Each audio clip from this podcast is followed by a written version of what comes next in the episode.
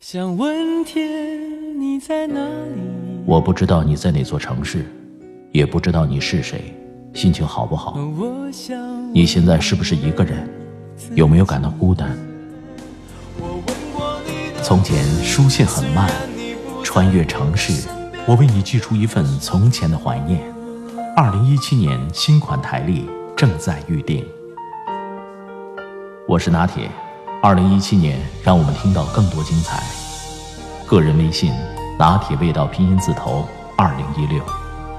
城市的夜晚，听见花开。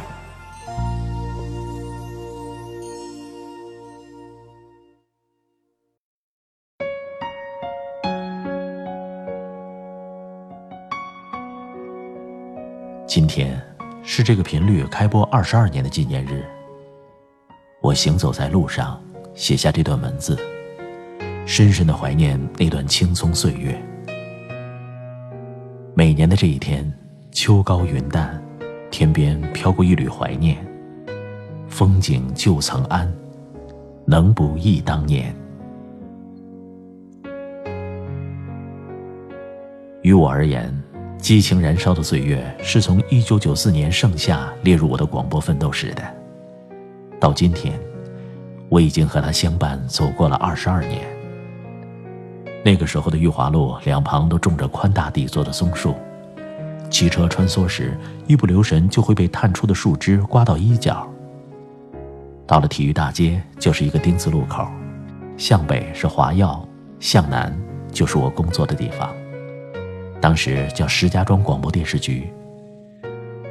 从外观来看，是一座散发着怀旧气息的暗黄色扇形楼，布局很特别，中间是局机关，左边是广播，右边是电视。错落的楼层，还有我曾坐过的青苹果色的旧电梯。大楼里峰回路转的长廊，经常让第一次进入这里的嘉宾迷路。一扇扇茶色的玻璃门，让那些和我一样初次到访的人不由得拘谨起来，连说话的声音都变小了。那个时候的工作中还没有“郁闷”这些词儿，工作累了，到和穗院南墙边大片开阔的菜地里走一走，瓜棚下听蛐蛐叫，水渠里捧起一把清凉，采了几枝野花别在裙边。再飘飘然地走过那座破旧的木桥，站在田野中央的高坡上，迎着秋风，拎起裙角，忘情地转几圈内心好舒展。开朗的时候，就向着桥对面呐喊几声，那真是一块福地，它能让你的心情在跑过一条斑马线的时间，涤荡出蓝天沃土，从容愉悦。对于广电的年轻人来说，更是投资小、见效快的一个亲近自然、舒缓压力的好去处。电台的围墙外是简约版的菜市场，农民在自家的田地边现摘了带土的香菜、顶花黄瓜来卖。每年柳絮飘起，至霜叶尽染。一到傍晚时分，那些老广电们陆续聚集在老农的三轮车旁，热闹的你挑我选。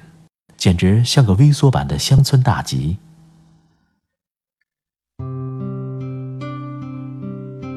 下雨的夜里，会有忠实听众来送伞，眺望那一排排褐色玻璃窗里的白炽光，猜想着清末的主持人会出现在哪一间。雨中的大楼真的很有古城楼的韵味呢。说真的，不知为什么，我一想到那个旧窗子里的灯光。心情就顷刻间激动起来，仿佛生命中曾与那里飘出的声音谈过一场奋不顾身的恋爱一样。那时的特别节目、参评节目，做一次就会脱层皮。我听过最狠的话是这么说的：“你不适合上节目。”听到过很有成就感的广播剧。以主持人冒着百年不遇的大雨，经历百转千回来上节目的真实原型改编的。听到导播间里那些千奇百怪的精神病电话，也听到过自己倔强的背稿声，夹杂着饥肠辘辘声。回忆是有味道的，你信吗？我似乎还能闻到木地板上散发出的木质香气。在一个午后，四点的阳光正好洒在屋中央，我任性的坐在地板上，浅蓝色的裙子周围是一堆光盘，屋子里弥漫着怀旧老歌的伤感曲调。那个下午真的很安静，静到不像人间。以至于我在多年以后回想，恍惚如梦一场。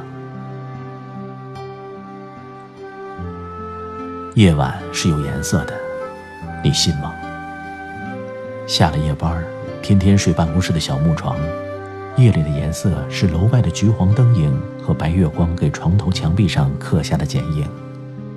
还有手边的小台灯，经常会在夜里读情感故事。读就读吧，非要配上洞箫这样的音乐，经常是读到自己哭得上不来气儿，眼睛肿得像只桃子，嗓子哑着，昏然睡去。清晨是瞬间清醒的，我的耳朵在浅昧中能分辨得出走廊里停自行车锁车、拔钥匙声和隔壁办公室的开锁声，只要这个声音一响。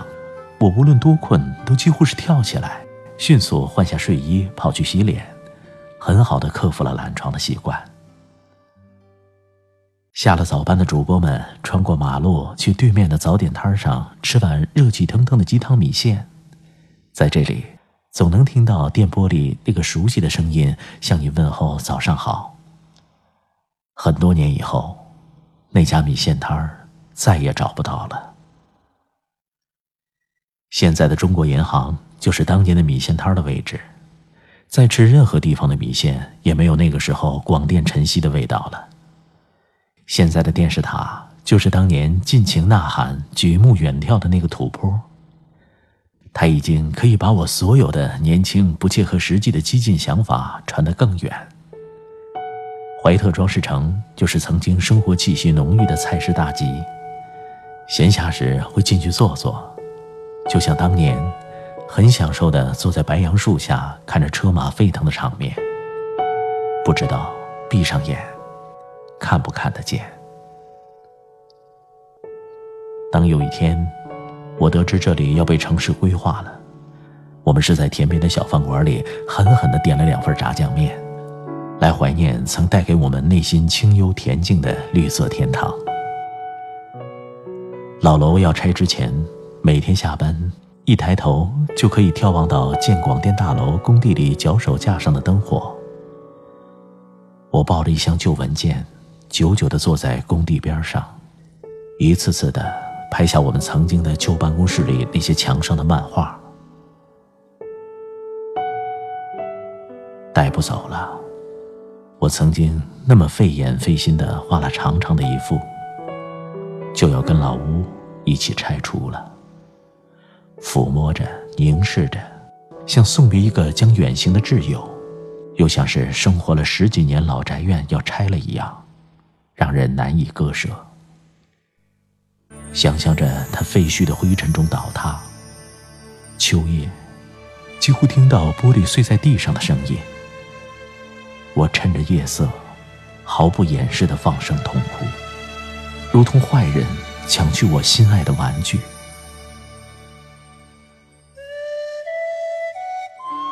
我不会忘记那些理应载入广播电台史册的老广播人，那些斯文的戴着眼镜的文艺工作者，亲手抡着铁锤改造直播间的人，那些坐在水泥上教我一圈圈的缠大开盘带的人，那些在暴雨的夜里把自行车扔在路边趟过齐腰深的雨水只为来值机的人，那些陪我风尘仆仆采访回来躲在车棚分吃一个凉粽子的人。那些在我陷入低谷时，在一旁打趣逗乐，还频频往我碗里夹菜的人；那些零点过后，还在导播间抹着风油精、摇着蒲扇，给我两眼放光的说着配音作品的人；那些退了休的，会永远离开我们的人，他们曾像亲人一样与我朝夕相伴，至今回想起来，也会让我笑着流泪的那群人。某一天，当我无意得知那些曾经传帮带过我的人，全都变成了内退人员名单上的仿宋体三号字，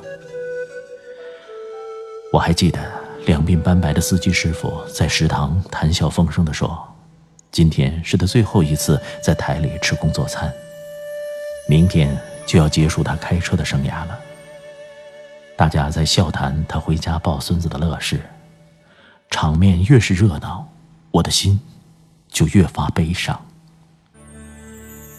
那些人和时光，一起在我面前流逝，潮水般汹涌的情感纷至沓来，我感到了一种前所未有的孤独。你能懂吗？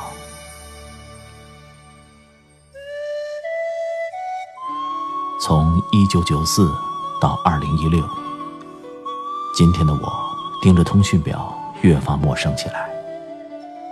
看着年轻的孩子从身边笑着闹着跑过，繁华过尽，一地青春。我又何尝不知，时光不会放过任何人。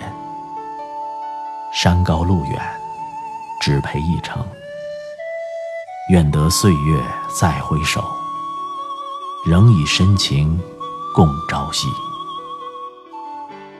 与一个电台一起奋斗的过程很珍贵，广播从来都是暖心的东西。久而久之，心存一份温而不沸的情怀。但是，如果你看过那部经典的海盗电台，一定欣赏过电波传递出来振聋发聩的梦想的声音。感受过大屏幕里最美好的一次沉船，也会哼唱起上个世纪六十年代全世界为之疯狂的旋律。而我所想坚持的，一如沉船前嘉文说的话：“我希望我能一直在这儿陪伴着你们。”